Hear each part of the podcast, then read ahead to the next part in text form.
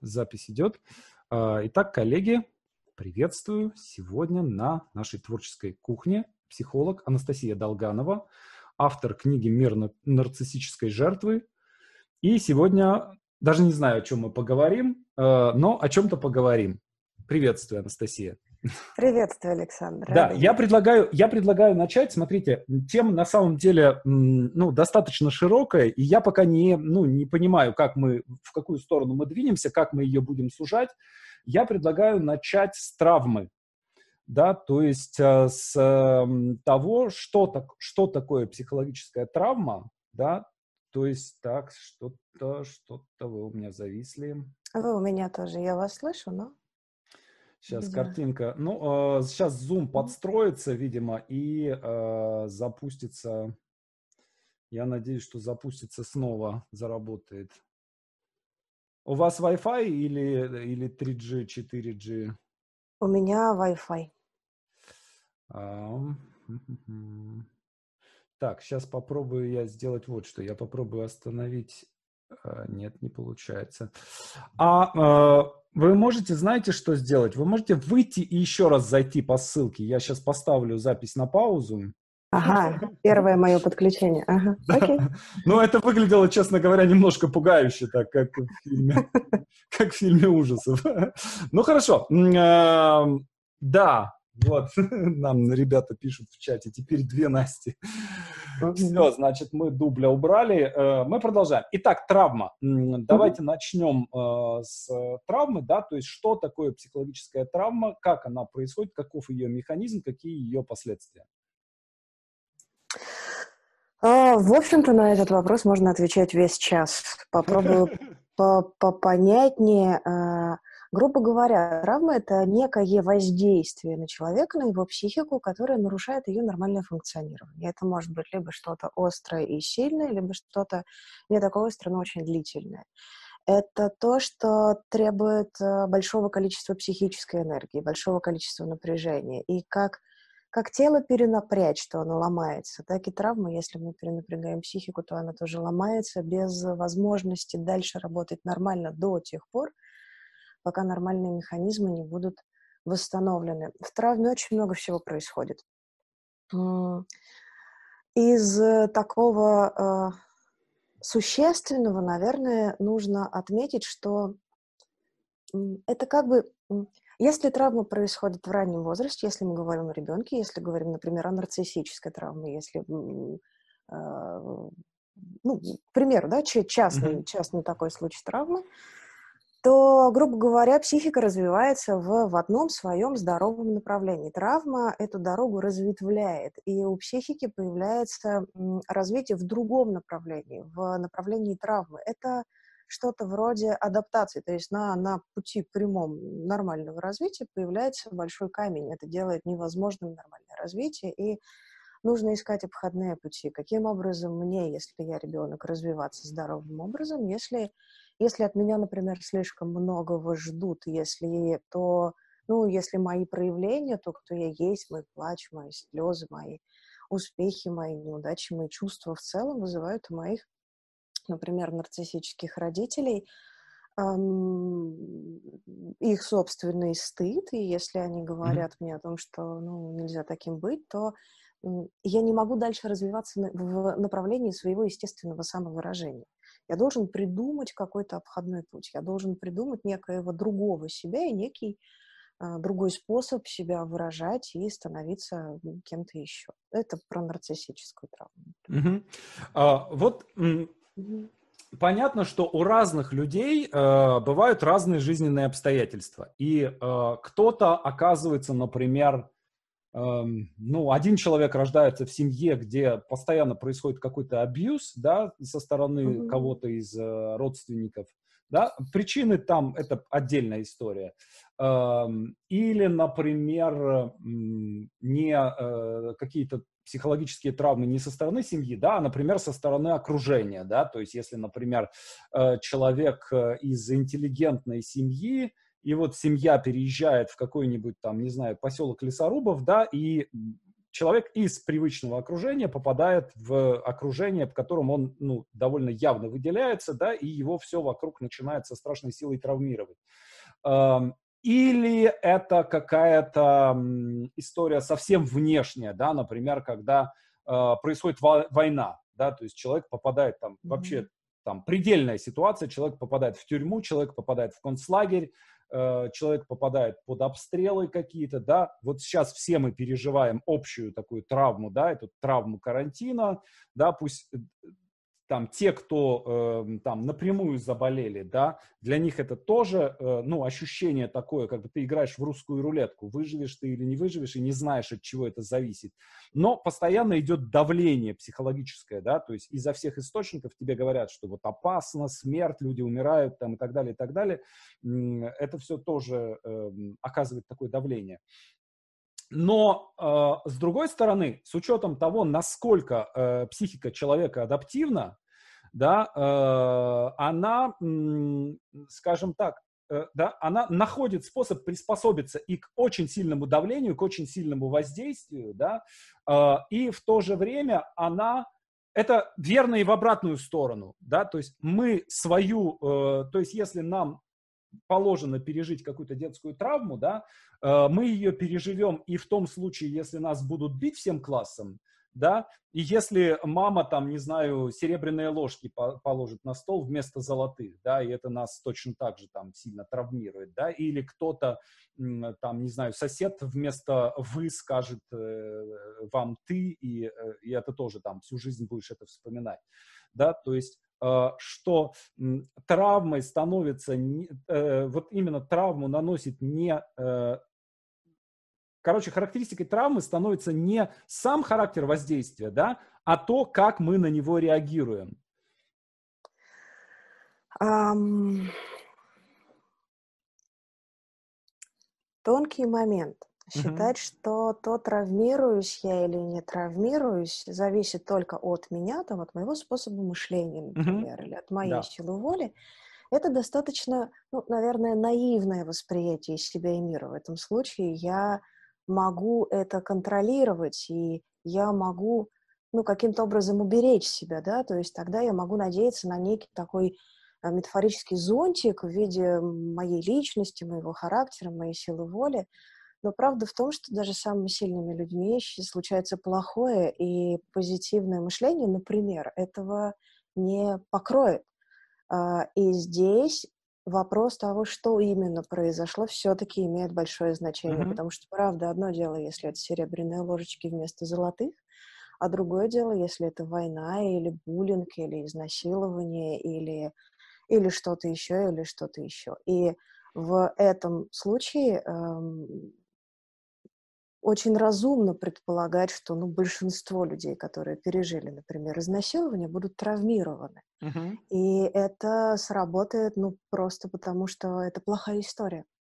А, плохая история, которая может быть, например, либо отягощена какими-то водными, либо, наоборот, облегчена какими-то водными. Например, есть закономерность между тем, что чем хуже у человека было прошлое, чем в более специфические плохие истории он попадал, тем ниже у него толерантность к следующим травмам. Казалось бы, он должен закалиться, казалось бы, а, ему уже ну, должно быть все равно, но если с ним в детстве случалось плохое, например, его родители были алкоголики, или, например, они были наркоманы, или психически больные люди, или, например, это, например, его травили в детстве, или он пережил ситуацию, не дай бог, детского насилия. А, в той метафоре, да, когда здоровое развитие было остановлено. То есть его mm-hmm. психика уже не обладает э, тем ресурсом, каким обладает психика здорового человека, в том числе адаптать, адаптивным ресурсом. Она уже надлоблена. И есть э, зависимость между тем, что м, плохие события настоящего дня, тот же карантин, например, люди с плохим прошлым, люди уже пережившие много плохого, переживают хуже. Uh-huh. Те же, кто обладал достаточно счастливым таким ресурсным детством, у кого была возможность развиваться по своему такому естественному, здоровому типу, они более устойчивы. При этом есть еще одна интересная закономерность. Например, помните меланхолию Ларса фон Триера? Да, конечно. Он а, в том числе, кроме всего, что он показывает в этом фильме? Он показывает одну из психологических идей, которая заключается в том, что людям с психическими расстройствами в э, таком сыплющемся мире лучше. И в, mm-hmm. у, у Триера мы видим, что героиня Кирстен Данст, она проще переживает э, грядущий конец света, несмотря на то, что она депрессия, э, болеет депрессией, как будто именно это и делает ее более устойчивой, при том, что ее более психически здоровая сестра, ну, буквально ее разносит психически, она совершенно не справляется. Вот когда начался карантин, когда началась самоизоляция, вообще вот ситуация с ковидом начала нарастать, по собственным клиентам я заметила, что действительно был такой кратковременный скачок вверх. Он был да. связан с, с каким-то чувством идентичности, что ли, что вот раньше только я мыл руки по 20 раз в день, и теперь все человечество моет руки по 20 раз в день. Чуй, мы дома. Наконец-то, наконец-то. Да, да, наконец-то мир такой же сумасшедший, как и я. Сумасшедший я произношу ну, в каком-то да, таком, да, да, да, для себя очень э, повседневном смысле. Потом все же те, кто э, психически изначально менее устойчив, начинают мыть руки по 60 и 100 раз в день, при том, что мир продолжает мыть их по 20 раз, и их состояние становится хуже. И вот этот кратковременный взлет, мне одна из клиенток рассказывала, поразив меня совершенно, что в первые недели она рассказывала о своих чувствах тогда, когда мир страдал паникой, и очень низкой терпимостью к неопределенности и так далее. Она говорила о том, что ей не столько страшно, сколько грустно за то, что все меняется, и так, как раньше, скорее всего, уже не будет. Меня это поражало, я к этому тогда не была способна, например, к такой очень, очень устойчивой, здоровой грусти по поводу перемен. Это я бы пожелала бы себе тогда, наверное, таких реакций. Но это прошло через две недели, теперь э, ей хуже, чем человеку mm-hmm. более здоровому. Mm-hmm. Вот есть такая закономерность. Mm-hmm. Mm-hmm.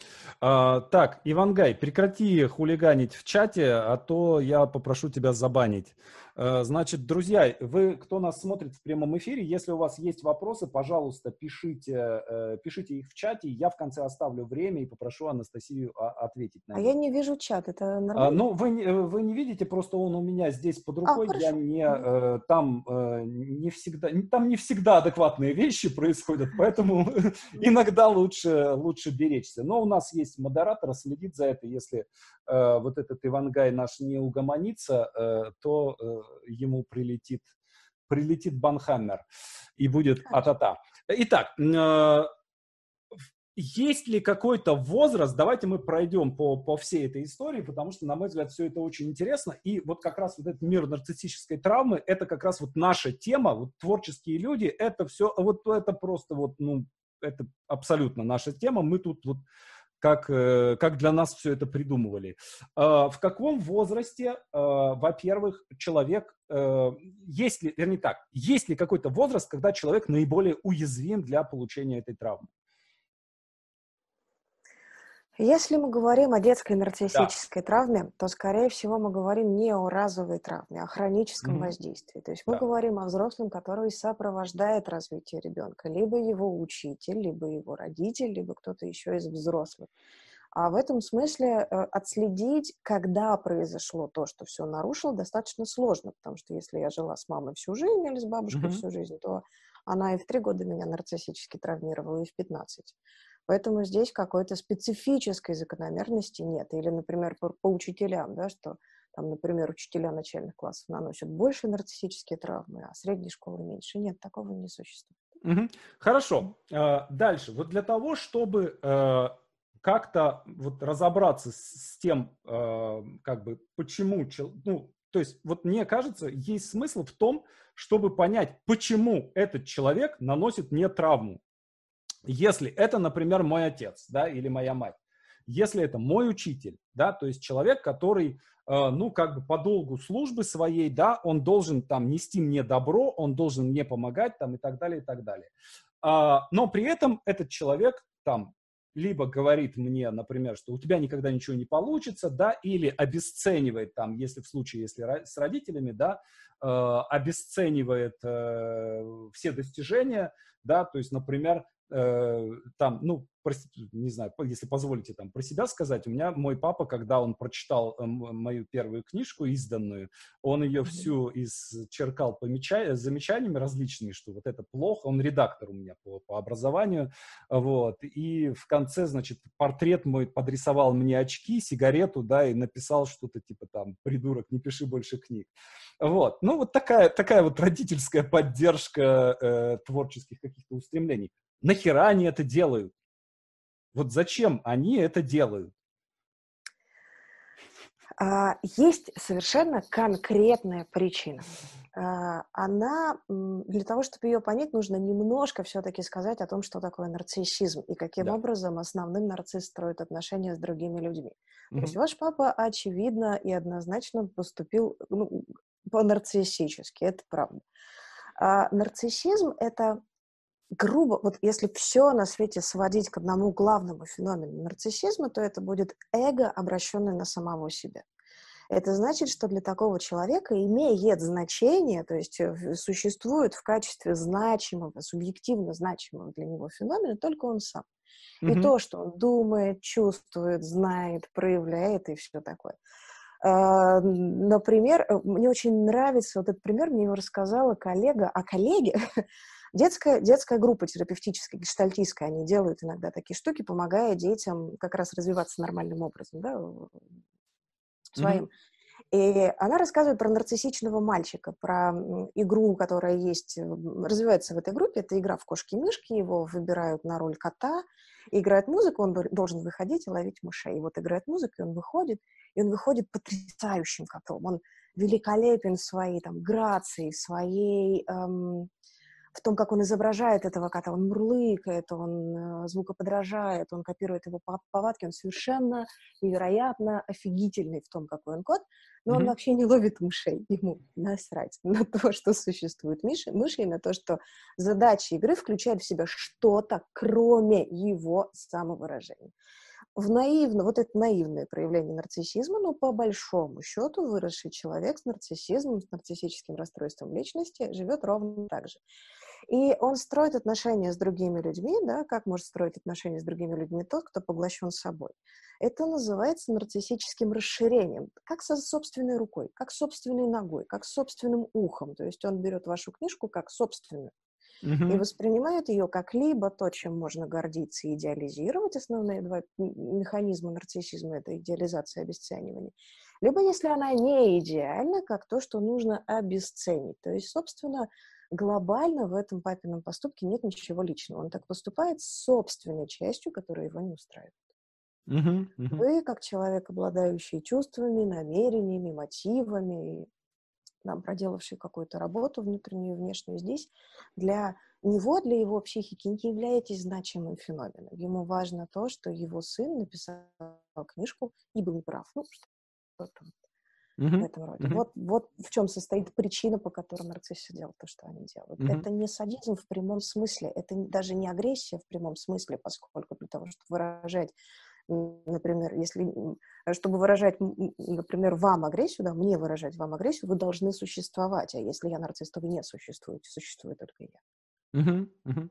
А, ну, надо понимать, что люди вот там нашего поколения примерно, да, там мне 46 лет, э, то есть до 17 лет я жил э, в Советском Союзе. И э, это, ну, скажем так, общество с определенными э, принципами, в которых которые просто на э, таким вот э, 25-м кадром, да, э, все пронизывали, что ты не должен выделяться, ты э, все свои все твои цели, все твои жизненные ценности, они связаны с обществом, да, то есть ты единица общества, да, то есть э, девушка это будущая мать, юноша, мальчик это будущий солдат, да, то есть ты встанешь, ты вырастешь, ты встанешь в строй, и дальше ты будешь делать то, что от тебя будет хотеть страна, да, и э, люди, которые хоть чуть-чуть выделяются, да, они сразу же и, ну, агрессивно гасятся. И нас, собственно, учили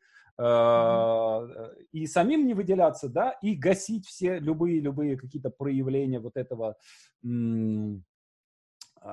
да, вот в каком бы то ни было виде нарциссизм, нарциссизма, да, и мы пережили на самом деле резкий достаточно слом всего этого, да, то есть вдруг в какой-то момент это все, все, что нам запрещали, его стало, это все стало можно, да, и большое количество людей, которые еще сохраняют те установки оттуда, да, э, у них есть куча ограничений, да, я не могу хвастаться, да, то есть, э, например, я там написал в Инстаграме пост, что типа, ребята, а давайте хвастаться, да, чем вы можете на сегодня похвастаться? И кто-то начал хвастаться, там ребята помоложе, а кто-то там э, ребят постарше начал мне писать, м-м, хвастаться нехорошо. Я такой, Угу, кто сказал, идея, кто сказал да. что хвастаться нехорошо? Да? Э, вот как это соотносится? Да? То есть, э, во-первых, как, как нарциссы ухитрялись выживать, выживать при советском строе, да? э, а во-вторых, вот, ну, это же не может как-то отразиться, не отразиться на обществе, да, когда вот это все зажимали, зажимали, зажимали, и вдруг раз, и это все стало можно. А, тут область гипотез, фантазии да, и предположений. абсолютно. Почему бы и нет? А, и э, обращали ли вы внимание, что люди, родившиеся и воспитанные уже как-то после слома Советского Союза, менее нарциссичны? Это очень интересно. Интересно, почему, кстати?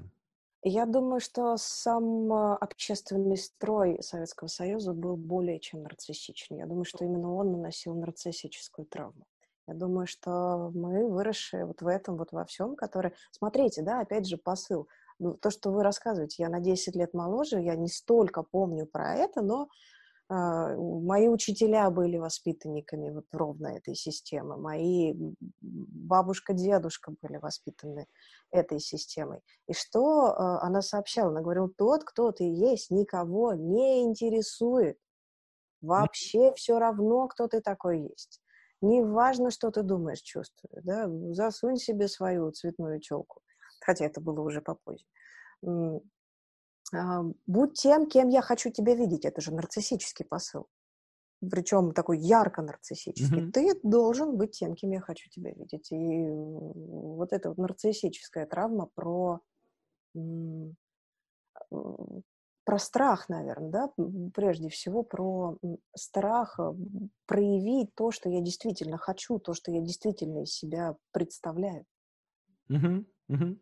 Такая а, Хорошо. Угу. Как определить? То есть, ну, вот мне кажется, что с психологическими травмами здесь есть некая проблема. То есть э, и с физическими-то тоже такое бывает, да, то есть, ну, конечно, если у вас оторвало ногу, то, скорее всего, вы заметите, да, то есть, ну, э, вы там, хромать, хромать начнете, да, то есть равновесие удерживать не сможете, да, но, например, может быть какое-то там внутренняя, внутренняя болезнь, которую вы не чувствуете, не замечаете ее, да, а потом вдруг оказывается, что хоп, и умираешь. Вот с психологическими травмами очень часто бывает именно так, да, то есть у человека, у человека там, ну, в метафорическом смысле там оторвало ногу или голову, да, mm-hmm. э, а он ходит и не замечает этого. То есть как понять, как человеку определить, как человеку диагностировать у себя, что э, ему нанесена м, травма? А, диагностика, самодиагностика травмы – вещь достаточно сложная, потому что для того, чтобы заметить, что у, что у тебя травма, нужно иметь э, достаточно ясный взгляд, который а, бывает, что травма и забирает. Угу. А опять же, извините меня за большое количество метафор, но мне нравятся метафоры. Это мне тоже. Замечательно. Представьте себе большой стол, полный инструментов. Там есть все, что нужно. Лотки, щипцы, гвозди, не знаю, газонокосилка, вечный двигатель, все что угодно. Mm-hmm. Они нужны для того, чтобы выполнять повседневные внутренние и внешние задачи. Строить отношения, зарабатывать деньги, любить, там, развиваться, творчеством заниматься. Травма отсекает кусок стола. То есть какой-то набор инструментария становится недоступен. Просто в mm-hmm. принципе. И зачастую бывает так, что человек и не догадывается, что он вообще существует. Просто есть вещи, которых он теперь не может. Вот более нетравмированные могут, а он не может. Это связано с механизмом изоляции эффект травмы в психике. Травма — это что-то, это экстремальное переживание, это интенсивное воздействие. И для того, чтобы как-то жить дальше, психика как бы складывает его в, в коробочку и выбирает на дальнюю, на дальнюю полку, чтобы не переживать, потому что переживать экстремально интенсивные эмоции нет сил, нет ресурса, и, ну, сгоришь, ну, это слишком сложно. И вместе вот с этим аффектом, с этим изолированным аффектом туда попадают э, не, только, не только это чувство. То есть, например, например, возьмем, да, хороший пример про страх.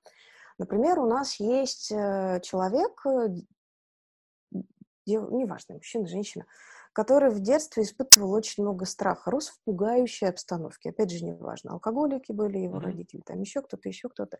И э, для того, чтобы выживать, этого страха нужно было не чувствовать, потому что жить постоянно в страхе значит ничего не делать и сидеть в уголке и трястись. А нужно было учиться, нужно было общаться, нужно было зарабатывать деньги, потому что семья умирала от голода. Это я так вольно пересказываю историю одной из клиенток.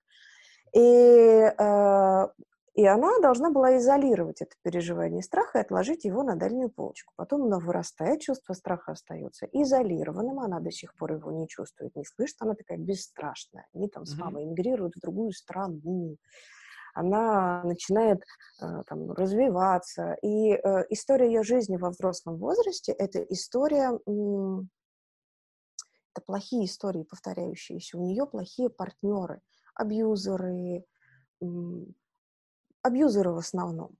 И она рассказала мне историю не так давно, она сходила на свидание, и этот парень во время этого свидания рассказал ей, как он изнасиловал девушку, э, гордясь. Ужасно, да, ужасно мило. Э, это, ну, а у нее страх отсутствует. То есть я на ее месте или человек с доступным страхом, я бы сбежал вот сразу просто. Ну, конечно, я бы поднялась да. и э, ушла. Она на него напала, причем они были у него дома, они сидели на балконе, там, не знаю, курили, пили вино. То есть это было не публичное место, и она на него словесно напала. Она его обозвала, оскорбила, она ему сказала все, что она о нем думает, хлопнула дверью и ушла. Я когда услышала эту историю, я очень испугалась, потому что если тебе рассказывают про то, как э, мужчина напротив тебя изнасиловал девушку, да. то тут как бы эм, не знаю, мама позвонила и срочно просит идти домой, поэтому все-все, я ну, пошла. Да, То есть как-то тихо слиться было бы безопаснее. Mm-hmm. И, э, а ей не, так как ей недоступен страх, ей недоступно это умение. Она не понимает, когда наступает тот момент, когда нужно сваливать. Она не понимает, когда наступает тот момент, когда происходящее нужно прекратить. И вот этим Бесчувственность ей... такая такая э, анестезия своеобразная mm-hmm. по отношению да, к переживанию страха и тем, что с ним связано, там, беспокойство, какого-то там настороженности, то есть обычно это захватывает больше чувств, чем, чем только одно изолированное, mm-hmm. и это совершенно конкретно влияет на ее жизнь, вот такая изоляция и такая травматика, и ей нужно вернуть себе страх, как, и вернуть себе вот эту часть стола с инструментами, которые есть, потому что они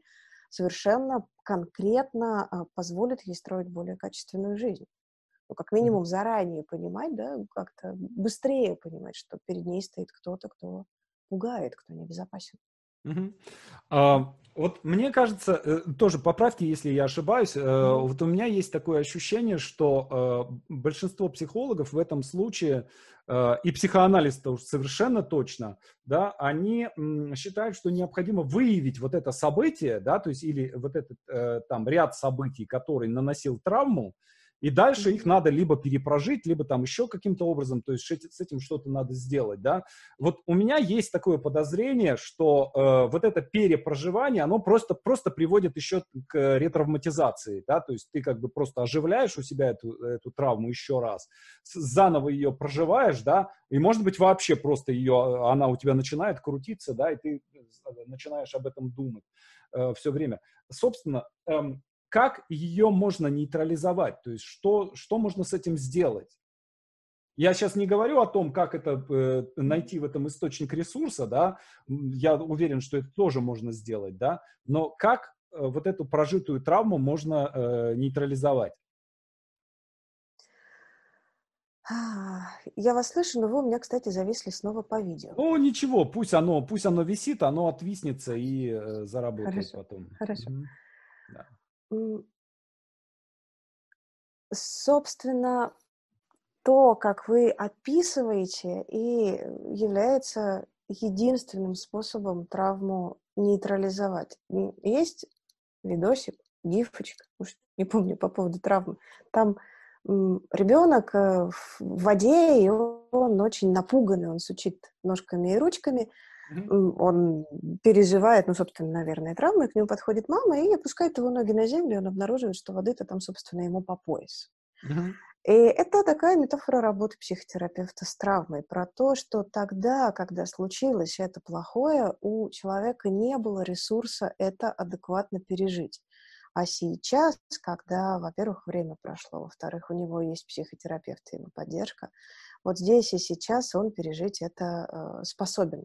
А, И тогда это, и тогда мы как бы достаем вот этот эффект заблокированный, изолированный, положенный в коробочку и засунутый на дальнюю полку, и снова делаем его доступным, чтобы там не было заблокировано. Мне страшно неуютно, когда я вижу только застывшую картинку. А, Что мы можем можем сделать? Ну, мы можем э, сделать то же, тот еще же самый фокус, который мы делали. Я сейчас остановлю запись, и э, вы тогда выйдете и зайдите еще. Да, спасибо. Е, мы продолжаем.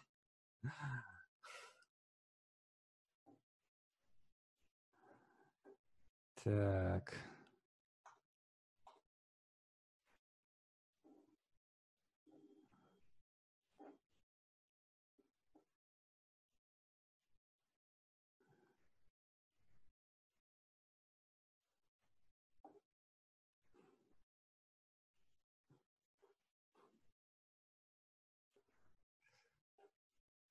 Так, отправляю сразу же трансляцию на YouTube, чтобы вы подключались.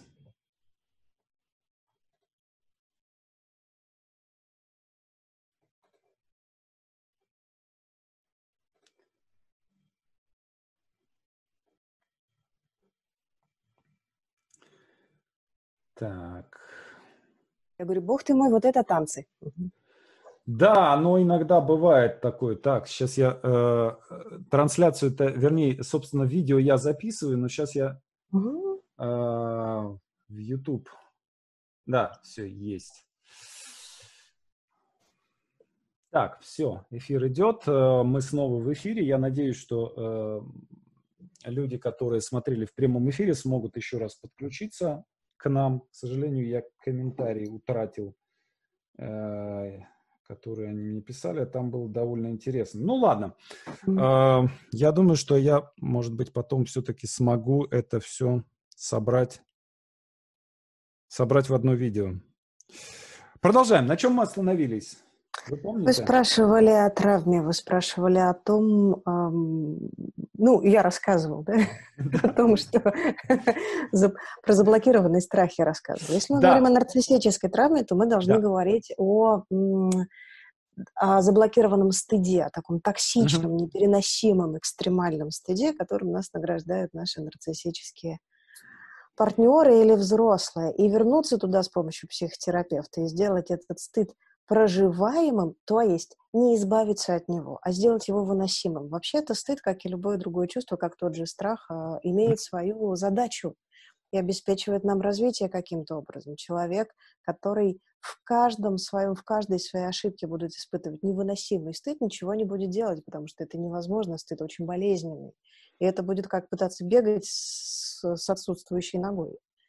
А если стыд вернуть, если повысить к нему устойчивость с помощью, например, терапевта, который ну, как бы не столько оправдывает, сколько, наверное, задает границы этому стыду. Стыд же безбрежный при нарциссической травме. Представление о том, что психотерапевт будет говорить, да ладно, ты в порядке, они сами идиоты, оно Мгм. ошибочно. Мгм. А, терапевт скорее говорит, ну как бы да, вот здесь вот ты, ну, правда поступаешь, ну, там, проявляешь свою агрессию, это правда. И это, наверное, действительно может разрушать другого человека, обижать его. Но в тебе много других качеств, и если ты захочешь, то ты можешь проявить их. Mm-hmm. И вот это делает стыд, как бы он, э, стыд существует, он обладает своими границами, не распространяется на всю личность, на всю психику и дает человеку возможность творческого приспособления, творческого развития, потому что если я обижаю людей, и если я могу переживать стыд по этому поводу, то у меня больше возможностей их потом не обижать и улучшать свои взаимоотношения. Угу.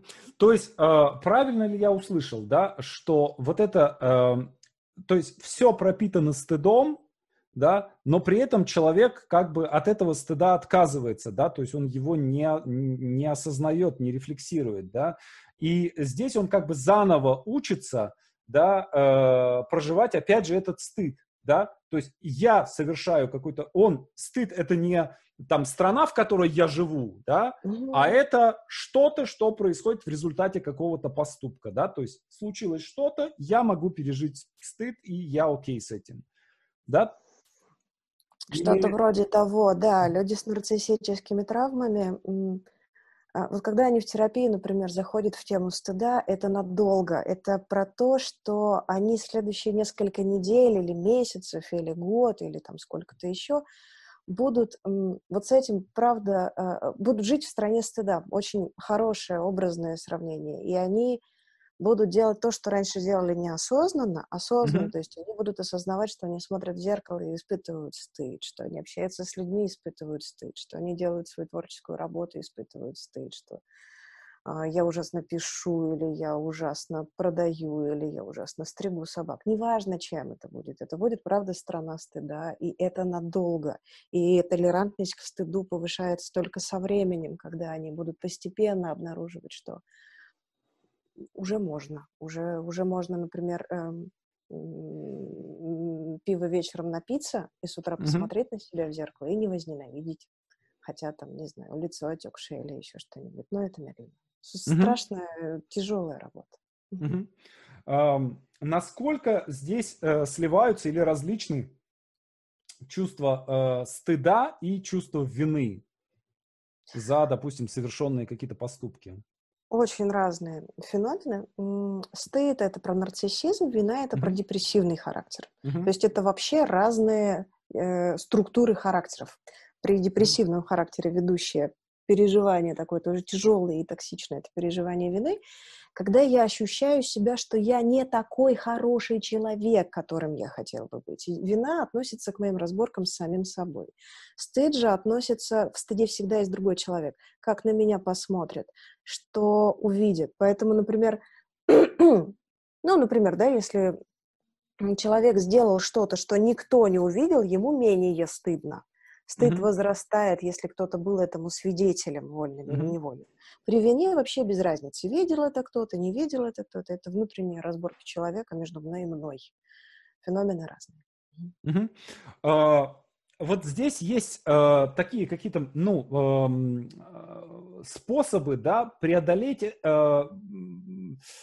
преодолеть все, вообще любые, да, психологические проблемы с помощью какой-то ну, такой, э, я не могу здесь найти энергию, да, значит, я найду энергию где-то в другом месте, да, не знаю, начну заниматься спортом там со страшной силой, да, то есть начну погружаться в какую-то деятельность э, бурную, э, начну, э, там, не знаю, зарабатывать какие-нибудь сумасшедшие деньги, да, э, начну приобретать какую-нибудь бешеную известность, да, то есть когда человек начинает просто вот, ну, какой-то вот заполнять называется а, компенсация, да? Да, совершенно верно.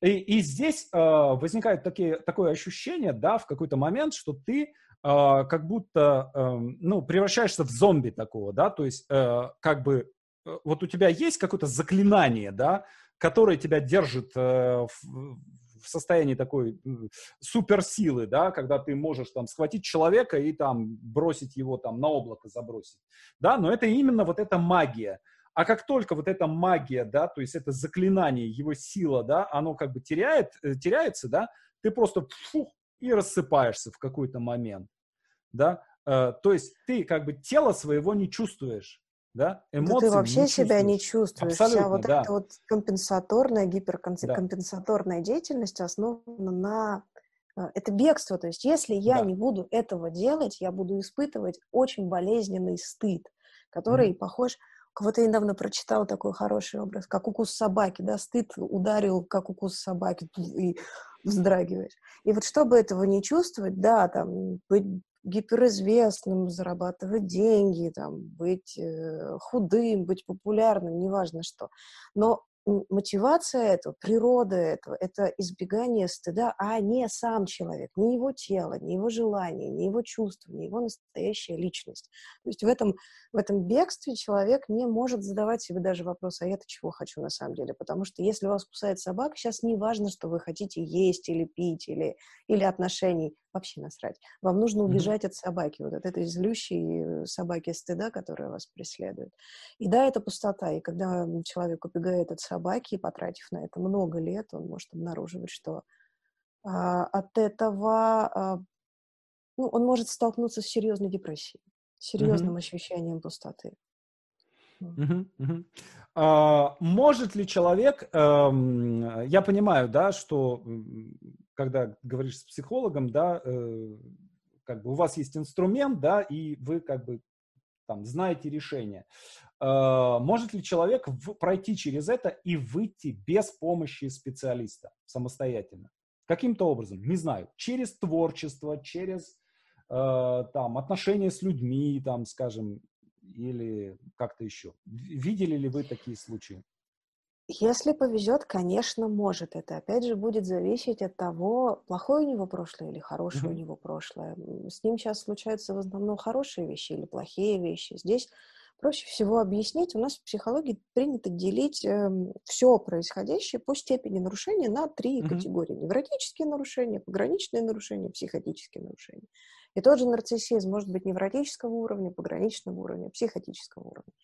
А, такой э, нарциссический невротик, у которого не, нарциссизм это ну, некая компенсация, наверное, некая адаптация к жизни. Например, у ядерно-шизоидных людей бывает нарциссизм. Так, я сейчас начала говорить не по-русски.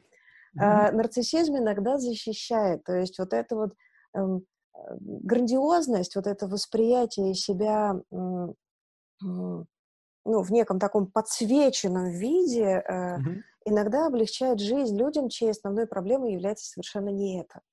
И это, у него просто формируется нарциссическая защита, за которой он скрывает некую свою боль и некие другие ядерные переживания, например, вину депрессии, да, депрессивного mm-hmm. характера или страх шизоидного характера. А, и вот у таких людей, у кого вот есть некие такие вот проявления, эм, которым вполне доступна эмпатия, вполне доступна осознанность, если им везет, то почему бы нет? Но они могут это они могут растить информацию о себе в этом месте, могут быть, становиться более осознанными и возвращать себе контроль за этим, потому что если я знаю, что я нарциссична, то у меня есть выбор, вести мне себя сейчас так или нет. Особенно если я знаю, а как именно я себя веду, если я нарциссична. Например, да, откровенность за откровенность про себя. Я становлюсь нарциссичной тогда, когда попадаю в ситуацию, которая для меня, которая уязвима для меня, которая вызывает у меня страх. И, например, этой ситуации, когда я встречаюсь там в, ну, в компании людей. Мне, как э, ядерному шизоиду, страшно, что сейчас будет происходить, и мой нарциссизм защи- защитный говорит мне, что, ну, как, если не хочешь бояться, влавствуй. И mm-hmm. во мне может включаться там, харизматичность, э, ну, то, что нарциссам свойственно, там, публичность, такая яркость. Устаю я от этого страшно, но если я знаю, что я пойду в компанию, и если я знаю про свои эффекты страха и про свои нарциссические защиты, я могу об этом позаботиться. Я могу, например, не идти в компанию, в которой мне настолько страшно, или позаботиться о том, чтобы успокоить себя самой, или позаботиться о том, чтобы пойти туда с партнером, которому я доверяю, который там выполнит функцию стены, которая защитит меня от этих страшных людей, которые хотят меня сожрать. Если я об этом знаю, то я могу этим управлять. Если нет, то нет. И поэтому вот на этом уровне нарушения, да, вполне я могу как минимум серьезно продвинуться в этом, а то и, собственно, ну, правда, а, а, настолько научиться с этим жить, что у меня не будет потребности в профессиональной помощи. Если мы говорим о пограничном и о психотическом уровне, конечно, нет. Mm-hmm. Здесь уже терапия, здесь уже серьезная многолетняя терапия или анализ, здесь уже часто препараты, ну и так далее. Угу. А, ну, коль скоро уж вы заговорили о себе, э, то я думаю, что э, вы наверняка видели, э, ну, во-первых, по себе знаете, да, как это происходит у психолога, во-вторых, а, ну, я думаю, что, скорее всего, ну, раз вы психолог, то, скорее всего, вы проходили терапию у кого-то другого, да, то есть вы, у вас есть какая-то супервизия, да, то есть э, э, есть какая-то, как, как, какое-то постоянное там некое наблюдение со стороны, и наверняка видели, как это было у других психологов. Работает ли, э, вот если вы понимаете, э, как работает инструмент, работает ли этот инструмент если вы понимаете, как он работает, и применяете его на себя? Ну, безусловно, да. А, думаю, есть ли здесь какие-то условия? Вот, да, в общем, да. В чем отличие психолога от непсихолога? С каждым может случиться плохое, и с каждым mm-hmm. уже плохое произошло. И психолог может испытывать и стыд, и боль, и страх, и травмы, может травмироваться и попадать в плохие отношения. Разница, наверное, правда в том, что психолог знает, что ему теперь с этим делать. То есть психолог mm-hmm. примет более адекватное решение, если он обнаружит, что заболел депрессией. Примет более адекватное решение, если, если столкнется со своим нарциссизмом. Он будет знать, куда ему идти, чего ему просить, и что ему делать с самим собой. Да, безусловно, это работает. Ровно то, что мы, ну, чему мы учим своих клиентов, ровно это же самое мы делаем и с собой. В каких-то наивных представлениях о психологах мы как бы уже и не должны этого делать, потому что ничего с нами не происходит. Но на самом деле, конечно, должны. И плюс наш в том, что у нас, э, ну, мы знаем что. Mm-hmm. И это работает, и, например, есть статистика, что люди нашей профессии живут долго, если не кончают с собой. Интересная такая закономерность. Это хорошая оговорка такая. Э, скажите, а вот, э, ну, есть же разные виды психологии. Вот то, чем вы занимаетесь, э, я осмелюсь предположить, это скорее гештальт-терапия, да? То есть это... Нет, я не гештальтист, я работаю в немного более широком формате. Я считаю себя психологом гуманистической ориентации. Угу. Это и гештальт в том числе, но но не чистый такой гештальт, и не только гештальт, такой экзистенциально-гуманистическая направленность у меня, как у терапевта. Mm-hmm. Ну, я на самом деле, я ну, должен признаться, что я побаиваюсь психологов, э, и, э, а, потому что они очень часто приходят ко мне в Фейсбуке и начинают что-нибудь мне такое агрессивно рассказывать о том, что я должен делать или что я не должен делать. Вот. И, э, Энергия и, у людей. Да, да, да, да, да. И самые вменяемые психологи, которых я где-то там видел, общался и дружил с ними, всегда были гештальтистами. Тоже я заметил такую, такую, не знаю. Э, Прикольно. Сейчас в России есть прекрасная гештальт-школа. Наверное, да. на сегодняшний день самая а, прокачанная, что ли, то есть у гештальтистов mm-hmm. можно получить самые проверенные знания. А люди, которые приходят на Фейсбуке, пишут, это люди, которые не работают. И, а как бы психолог без практики не психолог. Потому что если ну, человек да. работает, у него нет сил куда идти еще на Фейсбуке что-то там кому-то доказывать. Нет, ну да. А, вот как вы думаете, а, творчество. А, ну, вообще, я все, я все время, сам, сам пишу все время, да. Я знаю, да. Что-то и такое. Да, других писать. Да, учу других писать, да, и все время я общаюсь с творческими людьми. А, и мне всегда интересен э, вот такой вопрос. И я всегда, ну, как бы изучал биографии разных творческих людей, и я видел, что э, есть люди, которых творчество разрушает, уничтожает. То есть вот человек пишет, да, и он прям вот видно, да, что вот это как бы, вот он допишет это и умрет, да, на полусловие. Mm-hmm. Вот. А есть люди, которых творчество, наоборот, держит на плаву. И э, творчество, оно может стать как э, ядом, так и лекарством. И э, там, ну, например, Микеланджело, да, который там в 90 лет писал э, «Страшный суд» э, в Сикстинской капелле там и так далее, да. А есть люди, которые там, как Моцарт, например, да, или Рафаэль, э, который там соседнюю капеллу расписывал, да, которых там э, их творчество там к 37 годам полностью убивало, да, то есть, то есть человек уже был, все, это Пушкин, да, то есть полностью развален к 37 годам. Э, ну, во-первых, э, что вы об этом думаете, да? О, а во-вторых, я... можно ли как-то, да, я, я всех это спрашиваю, потому что вдруг кто-нибудь знает, вдруг кто-нибудь может мне сказать, да, то есть э, что, как, как вот этот, как творчество э, превратить в лекарство? И как его не перепутать, да, где оно яд, где оно лекарство? Помните фильм «Мама» с Дженнифер Лоуренс? Там играет Хавьер Бардем, Дженнифер. Такой эм, года mm-hmm. три назад он вышел. Собственно, для меня это фильм про разрушительную силу творчества, про то, что творчество собака требует всего, чему ты его отдашь. И по моим интонациям можно уже услышать, да, как я отношусь mm-hmm. к творчеству.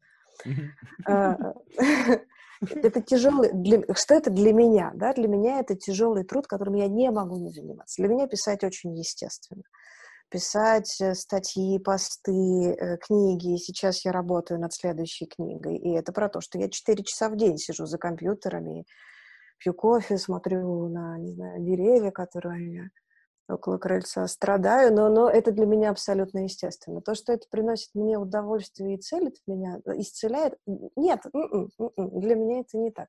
Но при этом и не убивает. Я все же считаю, что людей убивает не творчество, а психическое расстройство. В 37, Согласен. чтобы умереть от творчества, это как бы изолированно творчество так работать не должно. Это все же некий, э, некий э, инструмент, некий выхлоп, который, который является результатом там, других внутренних психических процессов. Есть э, творчество прекрасно. Я знаете, что думаю? Да, опять область фантазии, гипотез mm-hmm. и, и предположений.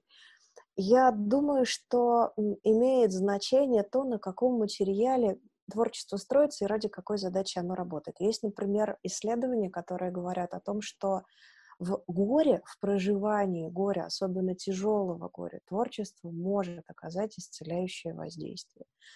Там, mm-hmm. например, э, там лишиться матери э, в детстве всю жизнь, потом писать о ней картины или писать стихи или снимать кино. И да, это тоже такая навязчивая идея, но убери у человека творчество, он может с ума сойдет от такого горя.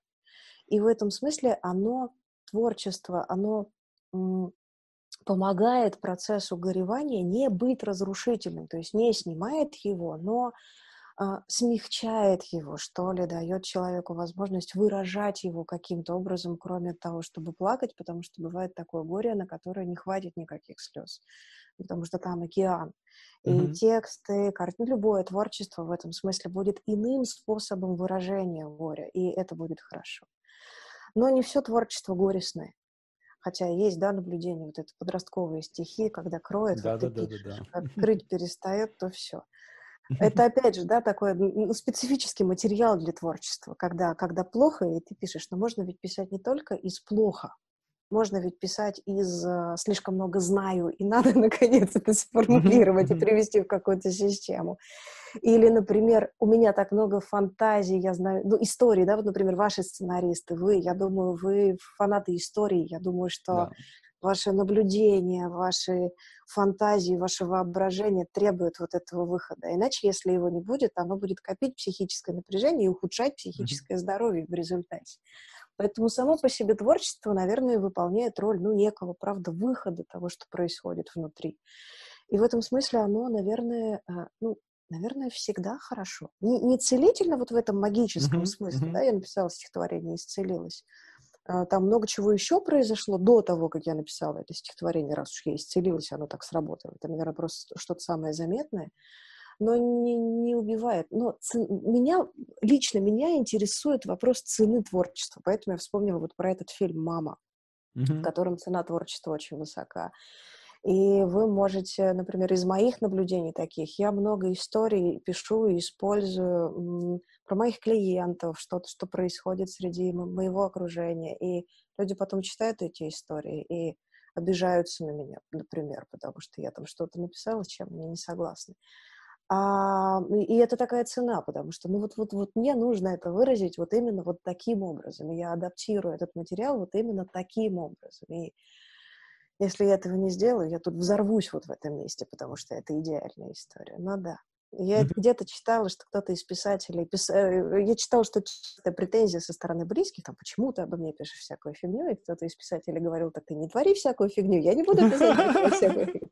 Это прекрасная, конечно, защита, но вот эта вот цена творчества, время, э, увлеченность и невозможность тратить свое внимание на там что-то еще или кого-то еще, и да, какие-то вот вещи, связанные с коммуникациями, отношениями, для меня это важные вопросы, такие еще нерешенные. А как у вас? Ну, э, вот смотрите, то что, то, что я заметил, э, например, что содержание, э, содержание того, о чем ты пишешь, оно не всегда связано с эмоциями, которые ты при этом проживаешь. То есть это странно и парадоксально, да, но ты можешь, например... Это, кстати говоря, у киношников часто бывает, которые вот э, на съемочной площадке или в театре, когда ставится спектакль, да, то есть, например, люди ставят какую-нибудь камю ставят, да, то есть что-то очень mm-hmm. депрессивное, э, да, и потом они вспоминают, говорят, ой, мы так ржали, так ржали, вообще так, так там вообще классно было, так весело, да, а они там что-то такое, да, или снимается какой-нибудь артхаус, какой-нибудь лютый, да, там, мать, восемь детей, они умирают один за другим, а потом еще ее, она там падает э, с 12-этажного дома, разбивается, и все вообще ужасно, все плохо, вот, а потом совсем все плохо кончается, да, и типа, ой, так весело было, так здорово, мы так веселились, когда все это снимали, да, то есть, и это, в этом не цинизм какой-то, да, а именно э, ощущение радость, радости творчества, да, э, оно, э, и э, если оно там есть, то мне кажется, что вне зависимости от содержания это будет э, давать какую-то такую позитивную энергию. Как Примеры, да. которые вы рассказываете, я все же испорчу на профессии, поэтому я вижу в этом механизм, который называется дефлексия. Это когда слишком высокое напряжение, его нужно куда-то деть, слить, не все же время находиться в этом аду про смерть весь мир детей и их матери, да, или не все же время находиться вот на этом на эмоциональном накале э, камю. Это как на похоронах, да, на поминки салатики режут, и нет-нет, да и не да. расскажут, потому что невозможно это испытывать все время. Оттуда нужно уходить и заходить снова, выходить и погружаться снова. Поэтому, да, при какой-то драматической работе, например, ну, легендарный, известный юмор врачей скорой помощи, потому что иначе невозможно, потому что нужно драматическое напряжение, горе, боль, страх, хотя бы немножко от них отдохнуть. Угу. Немножко слить напряжение куда-то еще, поражать. Я думаю, что это, это работает. Это интересно на самом деле, потому что я помню, мы снимали сериал такой «Москва. Центральный округ», и у нас режиссер был Володя Кот, и у нас был актер, которого попросили, ну, он как бы он, главный актер, но нам нужно было его сократить присутствие в сериале. И мы придумали для него арку. Его похищают и его держат в подвале, пытают, мучают там mm. и так далее, и так далее. Вот. Вы не, мы, короче, когда мы это придумывали, я уже смеяться не мог. То есть мы уже mm. просто падали вот в кинокомпании, мы в студии там падали на пол и ржали, потому что это настолько там какие-то безумно смешные вещи мы придумывали. Вот. И в этом не было какого-то цинизма. Да, то есть мы в итоге сделали Это просто было напряжение. Историю, да, да очень классную историю, которую там, ну, ее, без преувеличения, ее вся страна посмотрела, да, то есть там, ну, больше 30 миллионов человек этот сериал посмотрел, вся страна, считай. Вот, и там отличные отзывы были. И обратная история. Э, в, в, в молодые годы я работал в журнале «Крокодил». А, и, и вот нигде, Никогда я не видел таких мрачных и депрессивных людей, которые работали в юморе.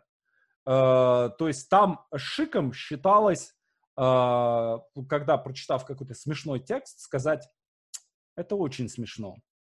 Да, то есть вот это как бы вот такая оценка невероятно смешного текста. И у меня был э, редактор, когда я только начинал, у меня был редактор отдела, и я написал текст, ну прям вот реально, это классный текст был, то есть я прям знаю, что это классный текст, э, и он его прочитал, и, значит, э, ходил в курилку с этим текстом, и он так возвращается, значит, и швыряет мне через весь кабинет, швыряет мне этот самый э, текст, э, и говорит, это несомненная творческая удача. разворачивается и уходит. И я беру, Это там написано номер и там подписано. Отлично. Вот, я- это, это было очень, конечно, да, то есть такая вот какая-то обратная это самое, да, если мы занимаемся юмором, то мы должны быть такие. Слушайте, а вот что интересно. Вот представьте себе человека, который живет в тяжелых чувствах, например, в депрессии. И Мгм. ему же тоже нужно выплывать оттуда. Но, возможно, ему нужен материал более высокого качества для того, чтобы... Ну, то есть, чтобы рассмешить э, обычного человека достаточно не так много. А если у человека есть э, характерные эмоциональные трудности, то нужно ведь постараться. И я думаю, что чувствительность таких людей к юмору, безусловно, развивает их, возможно, вот эти творческие способности. Они на, на собственной шкуре э, знают разницу между тем, что смешно и что не смешно. Да. Ну вот их, Может их, это- было, их было, блин, сволочей этих было рассмешить абсолютно невозможно, но они могли рассмешить просто вот, ну, вот, то есть ты сидишь, и тебе там, не знаю, показывают, то есть на планерке, мы, значит, сиди- я вот сейчас, как сейчас помню, мы сидим на планерке, и, значит, рядом со мной сидит э, парень, редактор, и он такой показывает на человека напротив, так мне показывает, и вот так изображает такого вампира такого, как будто вампир Мгм. такой вот над- над- надо мной так. И все, я падаю под стол, просто все такие на меня смотрят, типа, придурок, ты чё, что происходит? Такой, ну, просто расколол. Вот, то есть они расколоть могли вот так вот просто, на, Мгм, там, мгм. Такое тонкое ощущение, Да, да, да, да, что да, да, именно да, да. нужно сделать, в какой момент. Да, да, да, абсолютно. Мгм. Это не, вот никак, оно никак не масштабируется, да, то есть это вот походя так, хоп, и э, очень, очень круто они это умели делать, да. А, У меня, сейчас я вспоминаю, несколько лет еще до того, как я уехала из России, я вела группы, групповую Мгм. терапию, и была девушка, которая, мы шутили, была у нас такая шуточка, что групповая терапия, нужно быть смешным для всех. Это было вот очень про нее, и, и вот она как раз была глубоко трагичная, что ли, по своим, по, своим вот таким ядерным базовым чувствам, вообще не, не жизнерадостная, но вот да, смешным для. Ладно, ребят, давайте, э, давайте я тогда ва- ваши комментарии, комментарии зачитаю. Мгм. Так, Александр, очень здраво про вину и стыд. Спасибо. Так, сейчас. Христианство, культура вины, ислам, культура стыда. Про ислам знаю меньше, про христианство соглашусь, да? Православие, да, христианство, да. да. Так, как понять, что травма зале- пролечена, Юлия спрашивает, и можно Мгм. завершать терапию? После трех лет терапии я периодически чувствую себя очень уязвимой, тревожной, боюсь близких отношений. Это теперь навсегда? А, Может быть, я не знаю. То есть есть, э, конечно, есть вероятность, что травма не будет исцелена до конца. Это скорее редкие случаи, чем закономерность. Вопрос в том, а, ну, можно ли жить дальше? Нужна ли сейчас Мгм. еще вот эта повседневная поддержка, например, или рост вот этой осознанности в том, что касается, касается травмы, наверное, таким самым заметным признаком того, что травма более-менее э, исцелилась, перестала выполнять свою болезненную работу, это отсутствие флешбеков.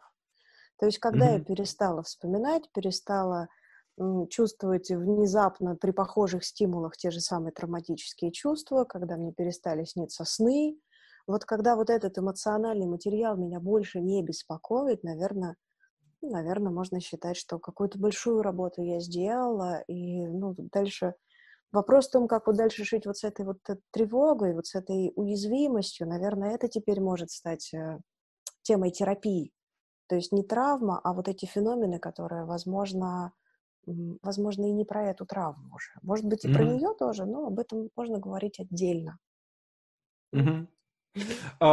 Вот, кстати говоря, э, мне интересно, вообще как-то занимался кто-нибудь этой темой? Вот я говорил про ретравматизацию, но на самом деле ведь, по сути, мы живем в таком мире э, тотальной ретравматизации, да, всеобщей. Почему? Потому что, например, человек э, пережил какую-то травму, да, во-первых, он э, начинает э, ее дальше в мир транслировать, да, то есть он начинает всех там всех вокруг травматизировать, да. Эм, Это касается, например, ну, скажем, ну, например, человек, который в детстве били, он теперь своих детей бьет. Например. Ну, например, например, да. Или человек, который принадлежит к какому-нибудь меньшинству. Вот я просто сейчас пытаюсь, у меня я перебираю меньшинство и пытаюсь подобрать э, такое, э, чтобы меня завтра, э, как Регину Тодоренко, всем интернетом не травили. Ну, например, веган. Да, то есть э, вот, был, вот человек является веганом, и его, э, там, скажем, там в школе Э, там все э, травили за это, да, и после этого он теперь ходит вокруг и говорит, ребята, я веган, вы все мясоеды, вы все сволочи, да, вы все там ж, э, бедных зверушек э, кушаете, да, и он тем самым, да, вот эту травму дальше передает вокруг, да, и, соответственно, дальше это уже обратно идет, то есть люди ходят и э, говорят, так, если ты веган, значит, ты сейчас нас тут всех, всех начнешь сейчас в свою веру обращать, поэтому получи сдачу, да, там, э, хейт получи, получи какой-то, не знаю, анекдот про, про веганов, да, обесценивающий, и так далее, и так далее. И вот идет, и вот это начинается, начинается такая вот тотальная ретравматизация, да, то есть оно уже начинает там умножаться, особенно в интернете, да, начинается резонанс и раскручивается такая воронка, да. Вот как это, это остановить, как это а, ну вот в примере про вегана очень много нюансов. Во-первых, травмироваться, а вегана все же достаточно сложно. А, это как серебряная ложечка вместо золотых. Все же другое дело. Ну, туда, веган... на самом вместо веганов ставьте любое национальное меньшинство, любое религиозное меньшинство, эм, э, сексуальное меньшинство, э, феминизм, социализм, то есть любое какое-то движение, э, социальное политическое движение. Я думаю, здесь а, имеет смысл, здесь будет точнее, вот в этих примерах про меньшинство, говорить о феномене агрессии, а не о феномене травмы. Mm-hmm. То, о чем вы говорите, это ну, некая агрессивность, некое проявление злости, там, будь то феминизм или такой агрессивный гомосексуализм или тоже веганство и другие такие штуки. Мы имеем дело с феноменом агрессии, если мы говорим о том, что э, эти люди могут испытывать по отношению к себе нечто, что mm-hmm. можно назвать насилием, ущемлением, травмой, и потом сами становятся источником этого там, насилия, ущемления, травмы для других, и одновременно вызывают на себя снова это да. же самое э, в, в каких-то там защитных целях. Ну, потому что, правда, агрессия вызывает э, защиту.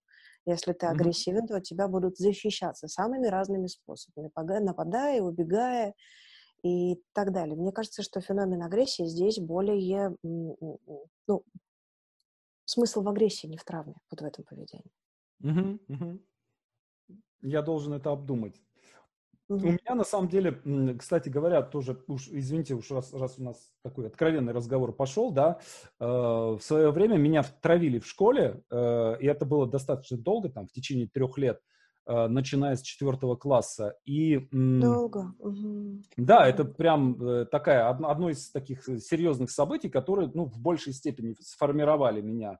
Э, и э, это там я всегда вспоминал про это там и так далее. И эм, вдруг в какой-то момент моя жена мне сказала, ты знаешь, э, говорит, я, вот интересно было бы посмотреть, как эту ситуацию воспринимали твои одноклассники. А вот, и я начал анализировать э, все вот эти, то есть с чего начиналась наша, э, с чего начиналась эта травля, э, с чего все это начиналось. И я понял, что, ну, на самом деле это я их травил. Ну, то есть это не они меня травили, да, то есть они защищались, а я их травил, да, то есть проявляя высокомерие по отношению к ним, да, то есть дразнил их всех, задирал, да, и одно из первых э, там событий, с чего все это началось, да, э, ну, то есть я это вспоминал, как весь класс меня бьет, а на самом деле не это происходило. На самом деле происходило, я бил весь класс, да, то есть, э, ну, я был там то есть я был и, и, и по очереди их всех бил, и всех вместе их бил, да, то есть был таким человеком, который терроризировал весь класс абсолютно, не осознавая этого. Вот, и э, когда я это понял, блин, у меня это вообще такое, такое, такое, как сказать, такое самооткровение было. Ничего Катарсис. себе, ничего себе, блин. С буллингом интересно. Объектом буллинга становятся внутренне неблагополучные дети. То, что вы описываете, mm-hmm. это мимик проявления вашего внутреннего детского неблагополучия, ну, что неудивительно, вы успели рассказать, какой у вас папа. Да? Как да. минимум, даже если это был единственный ваш единственная проблема, этого вполне достаточно. И да, а, окружение чует вот эту неблагополучность. Дети, которых над которыми осуществляется насилие, дети, которых не любят, дети, от которых слишком много требуют, они часто, они и становятся объектами травли, поскольку они либо, ну, правда, каким-то образом провоцируют ее, либо не могут снижать, как-то регулировать э, напряжение, агрессию, которая на самом деле в классе каждому достается. Ну, угу. все дети про пробуют всех детей. Да. Вот на это, да. вот на это. Поведешься, не поведешься. А поведется тот, у кого есть чем откликнуться. А есть чем откликнуться, ну, вот у того, у кого что-то не так уже. Угу. Да. Так, э и творчество, и невроз, э, по Фройду последнее только так, могут быть реакцией на ненормальную ситуацию. Нормальный человек не может выжить в ненормальной среде, через невроз приспосабливается. Ну, мне понятен смысл этого высказывания, окей? Да, да. Если именно депрессия, то нужны не разговоры, а таблеточки, поскольку депрессия – это изменение химии мозга, и нужна помощь не психолога, а психиатра Увы. Уточняю. А, депрессия, изменение биохимии мозга, да, и по последним данным лучше всего при лечении депрессии действует сочетание фармакологии и психотерапии. Фармакология убирает нарушения, которые возникли в биохимии, а психотерапия помогает человеку понять, какой такой образ жизни заставил его жить каким-то таким образом, что его энергия кончилась. Настолько, mm-hmm. что это нарушило его биохимию. Без психотерапии высока вероятность рецидива депрессии, без таблеток высока вероятность, что психотерапия не сработает, потому что острое состояние снято не будет, потому что, ну, как бы говорить с человеком о том, что именно, ну, как, как, как не так он живет, да, или что он чувствует, говорить с тем, кто кто не спит, например, четвертый месяц, это достаточно глупое мероприятие. Ну, да. Поэтому или находится в приступах тревоги, в тревожных депрессиях, или а, или находится в астении и вот еле вот себя собрал на консультацию, еле приехал. Это не, не сработает. Сначала таблетки, которые снимут острое состояние, сделают свою лечебную работу, и психотерапия, которая поможет, ну, собственно, изменить э, то, что к этой депрессии привело. Вот. вот психотерапия плюс таблетки, вот это работает лучше всего. Угу. Понял. Эм, огромное вам спасибо. Мне кажется, вам что большое это было, спасибо. это было очень интересно, очень, очень полезно. Если вы не против, я в описании видео размещу ссылку на э, вашу книгу. Э, мне кажется, спасибо. Такой, ну, было бы замечательно. Такой, такой будет прикольно. Э, и э, хочу тоже э, сказать большое спасибо Наталье Зоновой, редактору, да. редактору издательства «Весь», нашего любимого издательства «Весь», которое... Да, нашего любимого. Которая, собственно, организовала это интервью и а можно я расскажу, что э, вот у меня из таких последних новостей событий и радости это заключение нового контракта с этим издательством. Расскажите. В 2021 году выйдет еще одна моя книга, которая будет называться «Повседневное психическое расстройство» и будет mm-hmm. являться такой большой э, энциклопедией, руководством практическим по тому, что может пойти не так, и потому что человек должен с этим делать. Вот как раз, да, вот такой опыт mm-hmm. а, современного психолога, вот моей работы, я пытаюсь сейчас собрать в большую книгу, чтобы а, рассказать такие специфические знания к людям, mm-hmm. которые с этим могут столкнуться. Вот такая вот есть клевая. Очень прикольно. Клевое событие. Да? Очень mm-hmm. интересно, да. Хорошо. Спасибо, Александр. Да, э, спасибо вам большое. Друзья, спасибо вам э, за ваши вопросы, спасибо за то, что были с нами в прямом эфире, за то, что потерпели переход во второе видео. Мне кажется, что да, спасибо большое. Очень прикольно. Друзья, берегите себя, здоровья вам. Пока. Пока-пока.